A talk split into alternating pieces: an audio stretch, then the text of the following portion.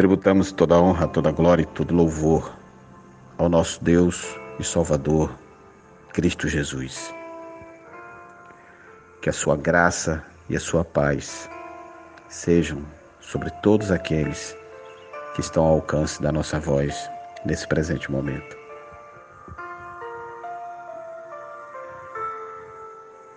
Permita-me fazer uma pergunta. Você é santo? Você é santa? 1 Pedro capítulo 2, versículo 9, nos diz assim: Porém, vós sois geração eleita, sacerdócio real, nação santa, povo de propriedade exclusiva de Deus, cujo propósito é proclamar as grandezas daquele que vos convocou das trevas para sua maravilhosa luz. Este foi um tema recente que abordei com minha classe de alunos na escola dominical. É possível ser santo ainda que admitamos nossa condição de errantes e pecadores? Erra quem diz que não existem santos na igreja. De acordo com a Bíblia, todo cristão é santo, ou deveria ser. Como está escrito, Paulo apóstolo de Cristo Jesus pela vontade de Deus, aos santos que estão em Éfeso e fiéis em Cristo Jesus. Efésios capítulo 1, versículo 1. O mesmo tratamento é dado em muitas outras passagens do Novo Testamento. Podemos citar Atos 26:10, Romanos 8:27, dentre outros. O problema está no que se entende por santidade. Ser santo não é resultado de um processo de canonização. Isso é invenção humana, sem base bíblica alguma. Santo não é o cristão morto que possa ouvir orações e ajudar os vivos. Isso não existe. Ser santo também não significa ser perfeito. Aqui está o ponto principal do mal entendido. Somos santos mas não somos perfeitos, porque uma coisa não é a outra.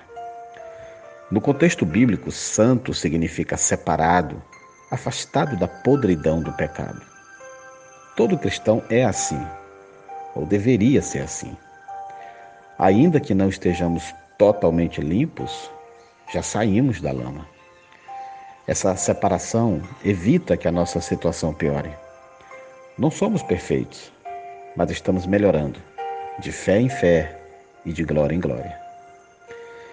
Diante desta concepção, podemos nos ver como propriedade exclusiva daquele que nos tirou das trevas para sua maravilhosa luz e somos desafiados a ter uma vida diferente do senso comum, vigiando nos pensamentos, nas palavras, nas ações e na conduta de um modo geral.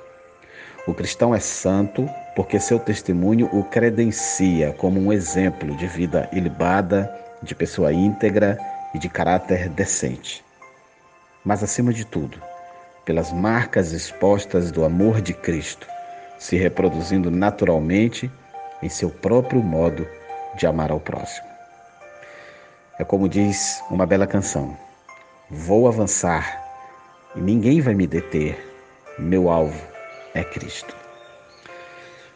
Fomos chamados para perseguir a perfeição, e isto estabelece um foco que nos protege e nos livra das contaminações e influências destruidoras do mundo.